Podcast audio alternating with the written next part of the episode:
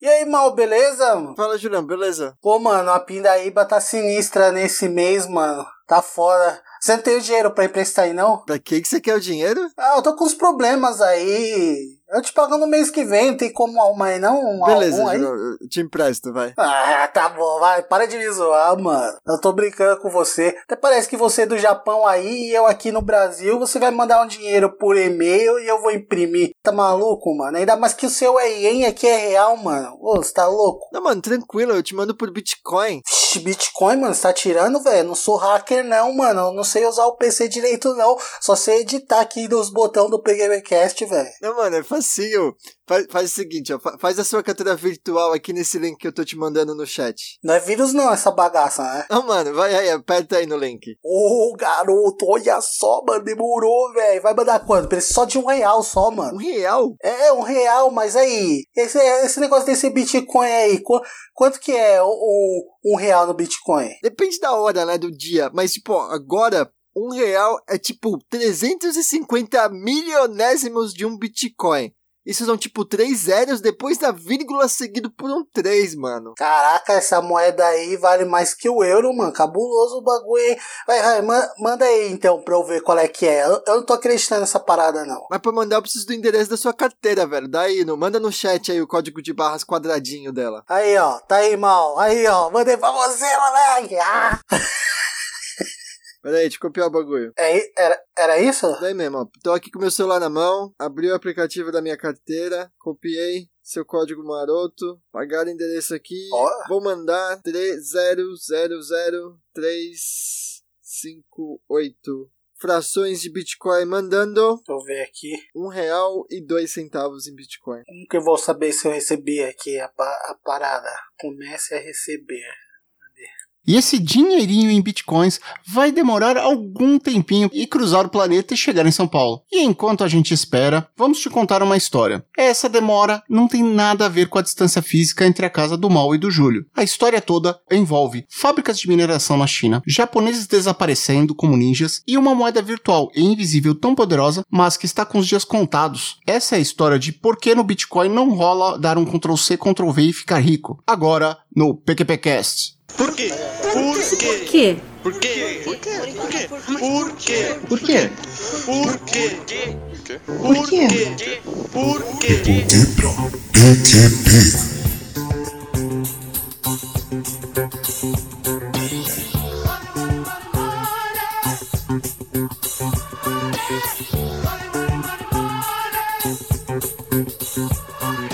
Fala galerinha do mal, começando mais um De Porquê pra PQP, o lugar que te explica os plot twists da vida real. Eu sou Mal Hernandes. Eu sou o Rodrigo Bamontes. E eu sou o Júlio Riquinho Júnior. E é isso mesmo, meu ouvinte. Dessa vez a gente vai falar dos Paranauê do Bitcoin, porque afinal, se esse bagulho é virtual, é só dar Ctrl C e Ctrl V e ficar rico que eu tô ligado. Ixi, eu já tô aqui contando as notas já, velho. Ou melhor, os bits. E pra falar desses Paranauê, a gente também chamou o Rodrigo Bamondes lá do Confiante pra falar dessas paradas de economia, tecnologia e o caramba 4. Rodrigo, muitíssimo obrigado aí pela sua participação. Valeu aí por ter encontrado o Júlio hoje aí no metrô e a gente ter conseguido conversar. Senão, é, não, não teria dado, mas valeu mesmo pelo convite. Então se você tá aí nessa crise, tentando arranjar um trampo, tentando achar uma graninha, velho, a gente vai te explicar o que tá pegando de tecnologia nesse mundo e de repente, né, você vai conseguir um trampo, você pode até ficar rico ou começar sua própria empresa, velho, que no Bitcoin não é só dinheiro não, as paradas muito loucas, velho, tem banco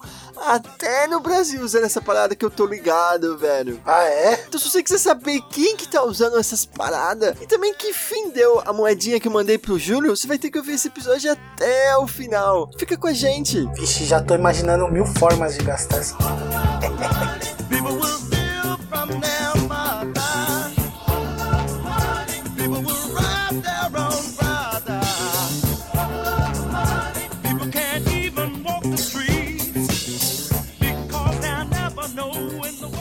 Mal, você me enviou aqui essa grana, velho, e eu recebi aqui esses 0,000298 BTCs. Mas me fala uma coisa, que, que é Bitcoin, velho? O que, que é esse, esses numerozinhos na minha tela aqui? Eles, eles olham alguma coisa? Tipo, por que, que eles olham alguma coisa? Então, Julião, a grande pegada do Bitcoin é ser uma moeda virtual, mas que você não pode dar um Ctrl-C e Ctrl-V, né? Porque se puder imprimir dinheiro como eu imprimo memes na internet, esse dinheiro não vale nada, né? Porque ninguém tá pagando por memes na internet, apesar dos meus serem muito bons. Então, parte da genialidade do Bitcoin é como você verifica que alguém não fez esse copy-paste, né? Do, do, do meu dinheiro. E uma das formas que isso acontece é todo mundo que tá nessa rede do Bitcoin tem que ter uma cópia, né? Do, do livro de notas inteiro. Tipo, no meu celular eu vou ter uma cópia do, do livro de notas. No seu computador aí, Julião, que você recebeu, tem o, mesmo, o mesmo livro de notas. Então, se o Bamondes gastar uma Bitcoin dele, nós dois vamos ter que receber essas notas, verificação, e aí sim a, a translação do, do Bamondes vai estar certa, né? O Bitcoin ele vira um dinheiro quando essa, essa raridade dele, né, fica possível, e é através dessa forma? Então, pra você poder fazer o copy-paste, você precisa controlar quase que a rede inteira, sabe? Eu preciso mudar aqui as transações, né? Eu preciso colocar mais um zero no meu Bitcoin no meu celular, que isso é fácil. Mas aí eu tenho que ir no seu computador, tenho que ir no computador do Bamondes, tenho que ir no computador do ouvinte. E isso que é uma pegada, né? Como o Bitcoin, ele faz essa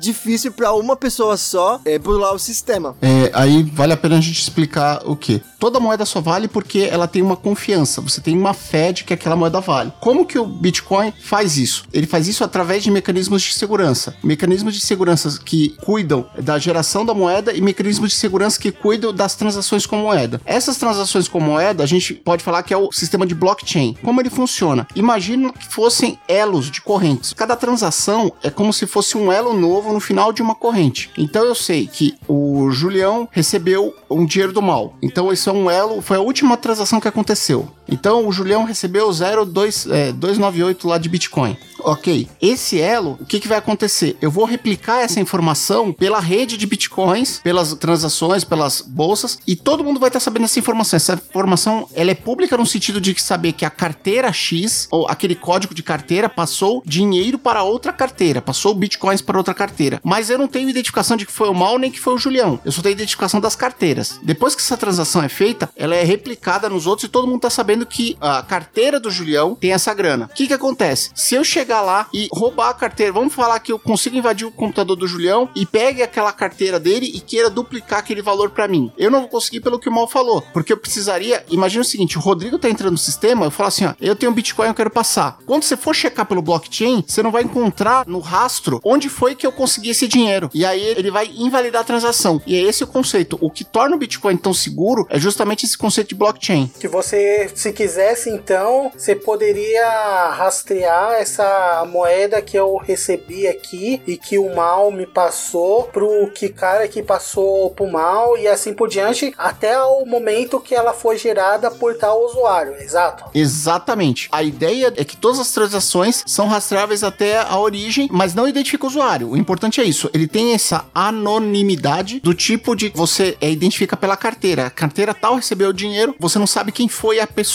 né? O usuário que fez isso. As- Assim eu posso ficar milionário e incógnito, né? Uhum. Se é que você já não é, né? Não, agora todo mundo do PQPcast aí sabe que eu sou milionário, né? Pode me encontrar aí no ônibus, no metrô aí, me pedir 0,00001 Bitcoin que eu posso passar, né? Eu, eu tenho 249 frações aqui, ó. Eu sou milionário, velho. Não, e outra, o mais interessante é o seguinte: Bitcoin, no Brasil, ele é considerado uma propriedade intelectual, assim como um quadro ou uma obra de arte. É, o valor dela é estimado, você não tem o valor real até você completar a transação. Ou seja, você pode ficar com esse Bitcoin pelo resto da sua vida e nunca vai pagar imposto por ele. Você só pagaria imposto, por exemplo, se você vendesse ele. Vamos falar que daqui a 10 anos esse- essa quantidade de Bitcoins que você tem vale o equivalente aí a 10 milhões de reais atuais. Só no momento que você vender aquilo que você efetuar a transação é de que aí ele vai virar real e aí você, é, você vai ser cobrado por isso. Que louco. Não, no no, no olha Japão ele é considerado commodity, né? Tipo soja, feijão. arroz, ele é tipo um, um bagulhete desse, desse lance. E aí você tem uma tarifação de taxa de imposto maior do que ações, por exemplo. E aí tem umas pegadas que ele acaba ficando mais caro pra algumas agências financeiras, tá? Agências financeiras, né? É, pra uma rapaziada de finanças, ele acaba ficando menos atrativo no Japão por causa desse imposto mais pesado e tal. Mas é muito louco, eu não sabia que no Brasil era propriedade intelectual. E é muito louco ver que diferentes países colocam Bitcoin em diferentes categorias, porque ninguém sabe o que é essa parada, ninguém sabe o que fazer. Os caras estão fazendo o me- o melhor que eles conseguem pra tributar. É, E os países estão ficando de orelha em pé, né? Porque é aquela história. O dinheiro, ele é monopólio de um país. E justamente se usa o dinheiro para se controlar as coisas. Na medida em que surge uma moeda que ela é independente de país, imagina como é que um governo que quer manter controle sobre sua população se sente.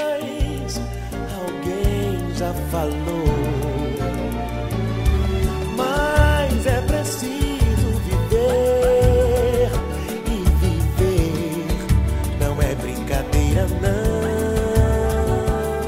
Mas fala uma coisa, e tipo assim, eu tô aqui com meu 0,000298 bitcoins pra gastar no que eu quiser, em tudo, milhares de possibilidades. Quantos reais que você tem, Julião? Sei lá, cara, eu tô milionário aqui. Agora no momento eu tenho. Nossa, lá valorizou um centavo, velho. Eu tenho 85 centavos de real agora. Olha lá, tá vendo como é da hora fazer o bagulho de verdade? Você tá vendo o bagulho acontecer ao vivo, velho.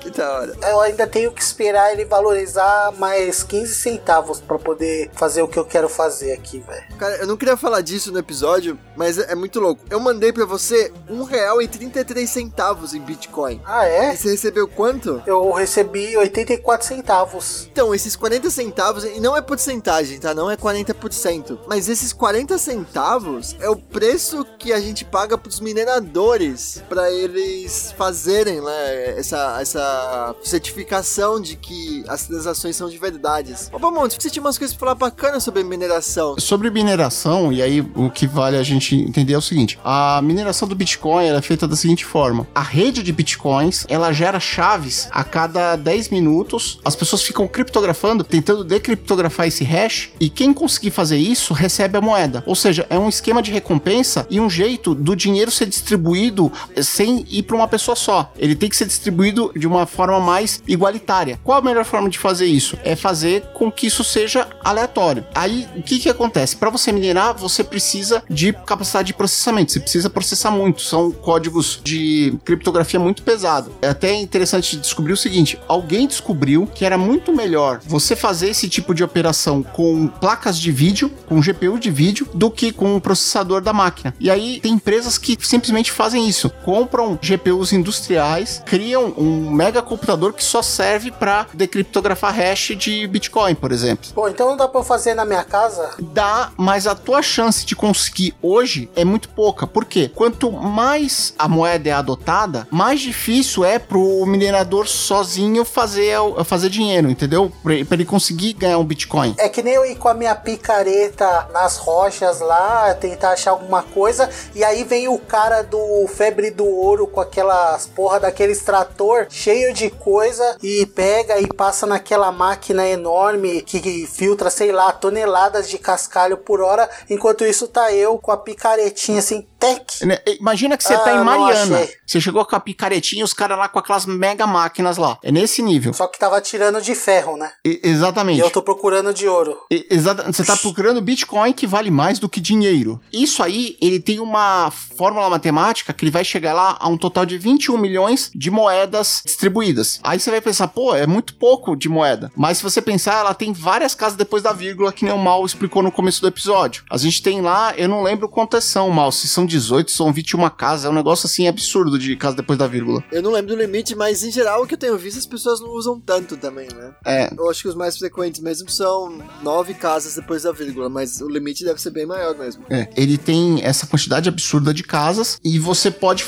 então ficar quebrando esse dinheiro e usando ele com parcimônia. A pessoa que criou o Bitcoin, antes dele publicar para todo mundo, ele minerou as primeiras mil moedas. As primeiras mil moedas pertencem ao criador do Bitcoin. Então ele provavelmente, quando criou a ideia, ele falou: pô, se isso aqui funcionar, eu vou ficar rico. Minerou as mil primeiras, distribuiu. Agora a gente tá lá é, fazendo isso. Essa métrica de tempos em tempos ela vai caindo, ou seja, a quantidade de moedas geradas ela vai caindo, seguindo uma fórmula matemática, até que chegue lá nas 21 milhões de moedas e aí não vai ter mais Bitcoin novo. Vai ser somente o mercado que vai gerenciar isso. Isso aí tem algum prazo pra acontecer? Tem, eu lembro que mais ou menos de 4 em 4 anos está caindo pela metade a capacidade de moedas novas, a geração de novas moedas, tá? Então, mas aí, tendo em vista o que o Bamons aqui explicou sobre mineração, já vi que com picaretas não dá pra pegar bitcoins, né? Me fala uma coisa, Mal. E daí? Como que o preço desse Bitcoin é decidido? Por enquanto aqui o meu tá valendo 85 ainda. Tem uma coisa muito louca, eu acho que entra um pouco da parte social do Bitcoin, que é são as bolsas de, de Bitcoin, né? Então, tipo, uma, uma das formas de você poder comprar o Bitcoin é você ir numa bolsa, né? E cada bolsa meio que decide, me- decide o seu preço é uma palavra muito forte, né? Porque o camarada não pode falar que vale 5 centavos e tal, porque ninguém vai lá, porque as pessoas manjam dos Paranauê, né? Que tem várias bolsas. Mas tem várias bolsas, cada bolsa preço é ligeiramente diferente. Então, uma das, das contribuições do preço do Bitcoin é essa pegada, essa dinâmica entre várias bolsas, falando quanto que eles acham que é. A movimentação em uma bolsa sempre vai gerar, né,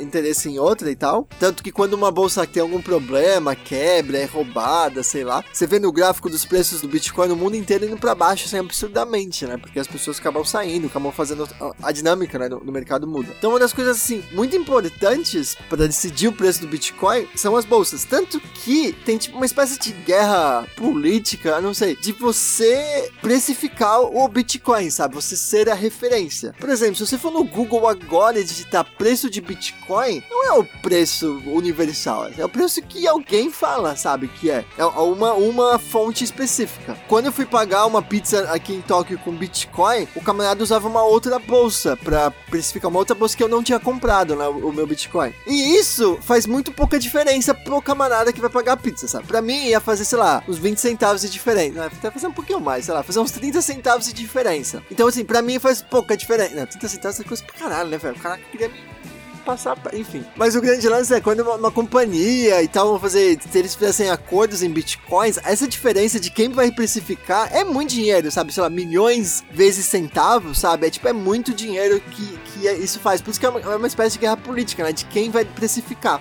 E isso é muito interessante, eu acho, assim, ver essa, essa dinâmica, assim, não, não existe o preço, assim, existem tabelas do Bitcoin, as pessoas seguem o que é mais conveniente pra elas. Complementando o que você tá falando, eu acho que assim, o mais fácil é falar oferta e procura. As pessoas que procuram Bitcoin hoje têm suas motivações. Imagina o seguinte: as nossas moedas verdadeiras também acontece isso. Quando aconteceu que a Dilma fez é, alguma coisa no Brasil, o preço da nossa moeda em relação ao dólar disparou ou caiu. Ou agora com o Temer quando assumiu também teve um risco dele. Ou seja, cada coisa que acontece afeta o preço da moeda. No caso do Bitcoin, o que, que baseia o preço da moeda? São as bolsas, é a segurança. Toda vez que essa segurança for ameaçada, toda vez que a, liquidez do Bitcoin for ameaçada, o preço cai. Não é algo que é diferente do que acontece na vida real. A única diferença é a seguinte: nós estamos acostumados a confiar no dinheiro, nós estamos acostumados a ter fé no dinheiro. Então, é, por nós termos fé, a gente dificilmente se abala tanto quando uma coisa afeta o dinheiro ou não. Mas, por exemplo, a gente percebe muito isso com relação ao dólar.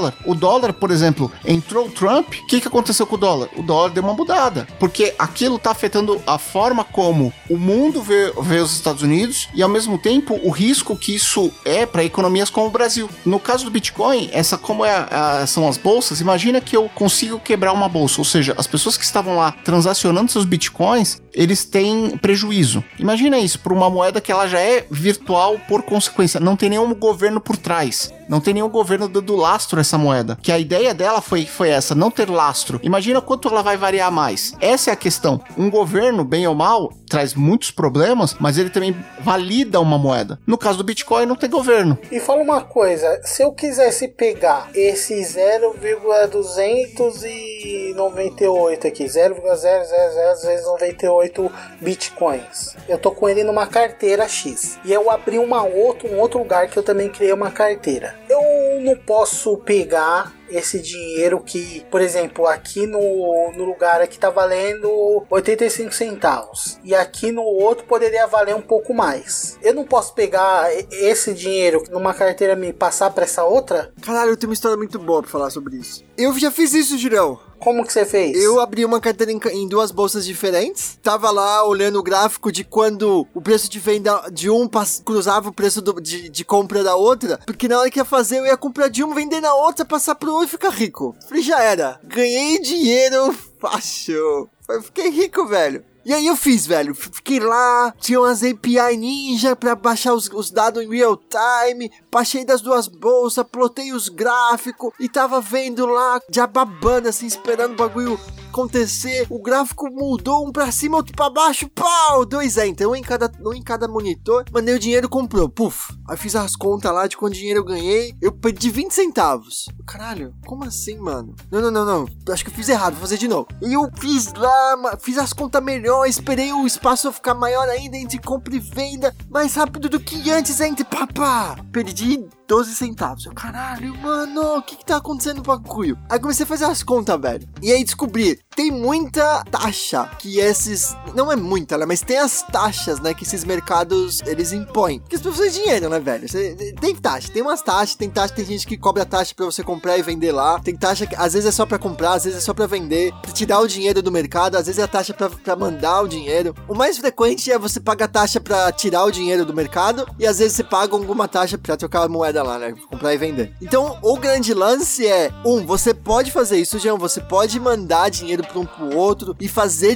dinheiro de verdade com isso, mas você tem que ficar ligeiro nas taxas, então não é tão simples assim, não é simplesmente ver o número, você precisa descontar as taxas marotíssimas. Demora um tempo pra mandar de um pro outro, então você não tem muito, muita dinâmica por causa da validação, né, dos mineradores. E por último, o que a gente gosta de falar de liquidez, né? Tipo, não tem muitas oportunidades pra fazer isso. Tipo, é que não tem, parece que não tem nenhuma, né? Numa escala industrial, sabe? Não tem suficiente pra você montar um business só pra fazer essa- esse lance. Mas se você quiser no seu free time, aí, é tipo super um exercício muito maroto de programação, assim. No seu free time, no seu tempo livre, você quiser fazer um programinha pra ficar monitorando dois mercados e comprar e vender uma em outra quando o preço mudar e tal, né? Quando tivesse essa oportunidade, você vai fazer uns trocos, dá pra fazer, é um exercício de programação mó legal, mas não dá pra ficar rico, tipo, vai dar tanto trabalho faz, ficar rico com isso, que você pode fazer um outro trabalho também, que você vai ficar rico nesse outro trabalho, sabe? Porque tem tão pouca oportunidade que você vai ter que trabalhar pra caralho pra fazer isso acontecer. Mas sim, você consegue, dá pra fazer. Eu já fiz, depois de descontar as taxas e tal, eu fiz direitinho e ganhei 1.4 ienes, né? 1.4 centavos. Então depois de perder 50 centavos, eu fiz finalmente 1.4. Então dá, dá pra fazer isso, Girão. Só lembrando, isso já foi feito até inclusive na Bolsa Real. Se você lembrar do Najinarras aqui no Brasil, ele comprava coisa no- na Bolsa de São Paulo e vendia no Rio ou vice-versa. Ele fazia isso. Ele aproveitou a época que o tráfego era lento, que a gente tinha questão de, de um dia pro outro, e a ação, o valor de compra demorava mais de 24 horas, e ele fazia esse tipo de compra. Ele comprava num lugar a um preço e vendia no outro. E foi ele que quebrou a Bolsa do Rio, inclusive. Caraca, é sério? É.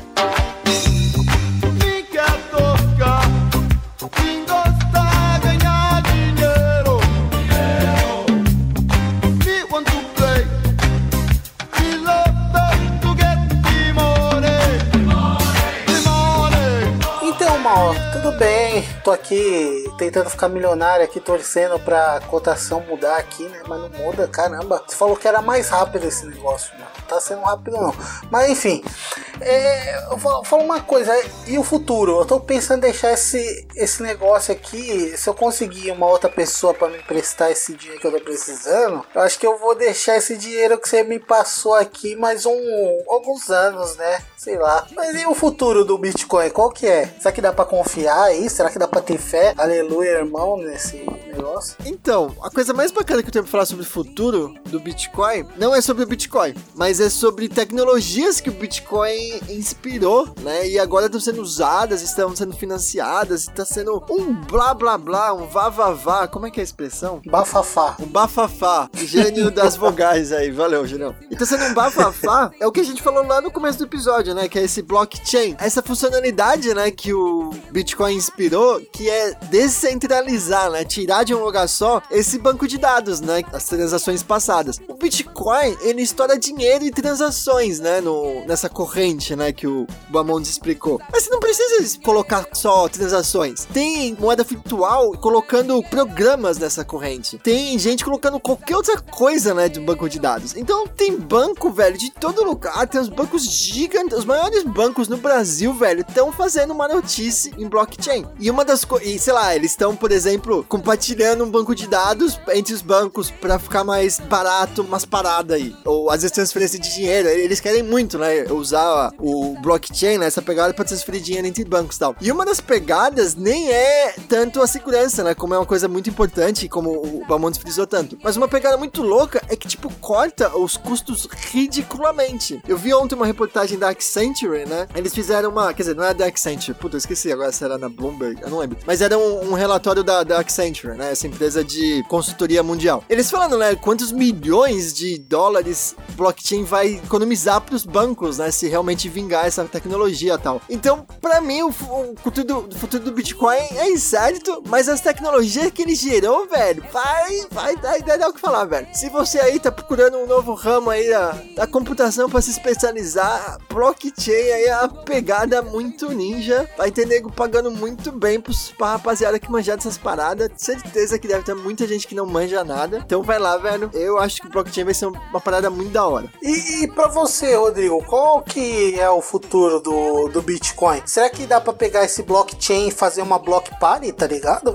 É, cara, blockchain hoje tá sendo. É uma das tecnologias assim que estão pensando em usar ela até pra é, segurança, até segurança de gestão do conhecimento. Ela tem muitos usos. Assim, os puristas que, de bolsas de Bitcoin estão muito céticos em relação a só usar o blockchain, porque é tipo, pra eles a- o conceito Bitcoin é tão completo que usar o blockchain é tipo é, deixar, vai, alguém nascer normal e você, é, você cortar as pernas e os braços da pessoa porque falar, só, só preciso disso, entendeu? É, é, O entendimento do, do pessoal do Bitcoin é mais conservador nesse aspecto. Em compensação, eu mesmo já conheço, tem gente que, tem gente que eu, meu conheci, eu participo lá do grupo de Bitcoin aqui, na, aqui do Brasil de discussão, tem gente que foi contratada por grandes ban- bancos brasileiros para dar consultoria de como en- entrar no próprio mercado de Bitcoin e como trabalhar essas tecnologias advindas do Bitcoin. Então tá acontecendo de tudo. Tem gente que fala assim: ah, é bom para banco e governo falar que não vai rolar porque não, não serve, não sei o quê. Porque isso tira muito poder dos bancos. E para os bancos é interessante usar as outras tecnologias que o Bitcoin gerou, porque realmente, que nem o Mal falou, ele tá mudando muito o panorama. Eu posso até indicar um episódio de podcast, se vocês ouvirem o hipsters.tech, tem um episódio dele que eles vão falar com um pessoal que trabalha em fintech. E se você prestar atenção no discurso que eles falam lá no meio, eles estão usando o banco de dados que tem conceito de blockchain, de, de log de transações. O próprio conceito do log, da forma como ele está feito, ele de certa forma é para proteger você a informação de que do que foi alterado e o que não foi, tá? Então, assim, essas tecnologias em muito pouco tempo, elas já estão sendo usadas e em muito pouco tempo elas vão alterar completamente a, a- percepção que a gente tem de bancos. Pessoalmente, eu não tô vendo nenhuma vantagem pra mim, que sou usuário aí. Esse negócio só vai beneficiar os bancos mesmo. E eu vou continuar com esses 0,00098 bitcoins até eu comprar, né? Que eu tô querendo. Mas, mas vem cá, Julião. Pra que, que você quer esse um real em Bitcoin? Então, rapaz, na verdade, eu tô afim, meu amigo, de comprar um dadinho aqui na rua de baixo. E aí, né? Você veio aqui, tinha que te dar todos os dadinhos, né? Veio pro Brasil aí, tem que dar todos os dadinhos pra você. Fiquei sem. Agora, com esse um real, vou comprar uns aqui pra degustar deliciosamente.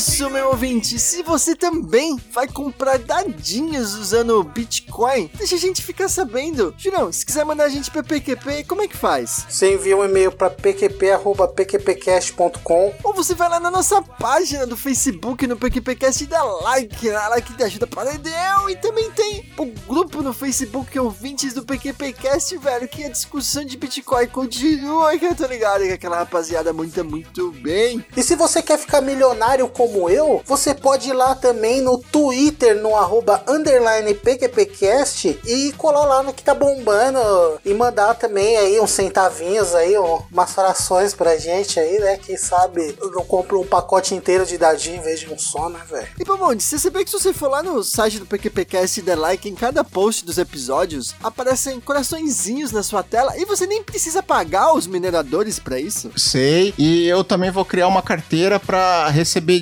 dinheiro pra doação de fraldas, ok? Eu estou abrindo oficialmente, vou abrir minha carteira e vou pedir doação de fraldas pra vocês. É, Bamondes, muitíssimo obrigado aí pela participação, pelos seus Paranauê. É muito da hora ouvir o que você tem pra falar. Foi curto, você já tá convidado aí pra fazer um Bitcoin ponto 2 aqui no PQPcast, que eu tô ligado que você tem muito mais coisa pra falar. Mas muito obrigado pelas Paranauê de hoje. Obrigado vocês aí pelo convite e, claro, cara, precisando aí de pauta financeira, econômica, que puder ajudar, estamos aí. E onde que a gente encontra você também, Bamon? Se a gente quiser ouvir a sua voz aí, aveludada, nos episódios aí p- pela podosfera, como que a gente faz? É, eu fico lá no ConfianteCast, né? Que é no confiante com i, né? Confiante.com.br. Lá tem mais coisas, tem grupos no Facebook, tem mais coisinhas aí. Eu participo, tô sempre nas redes sociais, tô nos grupos aí de vários podcasts, o próprio grupo do Telegram dos editores e podcasters. E estamos aí, cara. Precisando de ajuda aí com o WordPress, o que for aí, estamos aí. E quem que a gente vai mandar pro PQP? Ah, velho, eu, eu, eu tô com vontade de mandar esse lance aqui do, do Bitcoin, velho. Porque com 85 centavos acho que eu não consigo comprar um dadinho. Você devia ter mandado mais, mano. Eu- olha, eu quero mandar pra PQP todos os atravessadores que tiram dinheiro da gente, cara. Porque a gente tá vendo aí o Bitcoin que ele tira um, um naquinho, né? É, mas se a gente for ver o quanto que banco tira da gente, o quanto que governo tira da gente, é um absurdo pra não ter serviço de volta, né? Então, eu quero mandar pra PQP todos os atravessadores daí entre as pessoas que de bem aí que precisam fazer seu, seu trabalho e receber seu salário. Eu queria me juntar, que eu- é muito bom essa do Bamontes, mas é todas as taxas, né? Vão pra PQP. É isso aí, galera. A Tata mandou um beijo pra vocês aí, ó.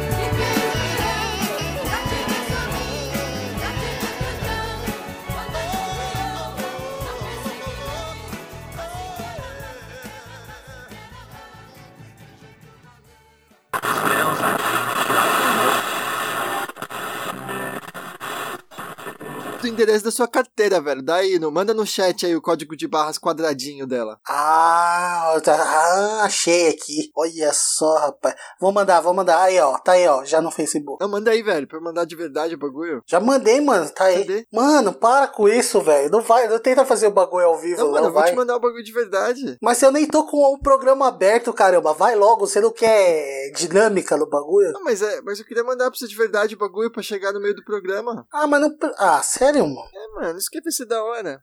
Caralho. Cara, Aí, agora.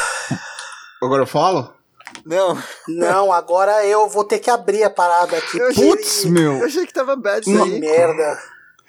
Que bosta. Tava da Ca- hora o bagulho, aí o cara. Mano. Ai, ai, ai. Ai, ai, ai. Peraí, peraí, deixa eu abrir aqui. Puta, onde que eu entro? Car- Carteira aqui.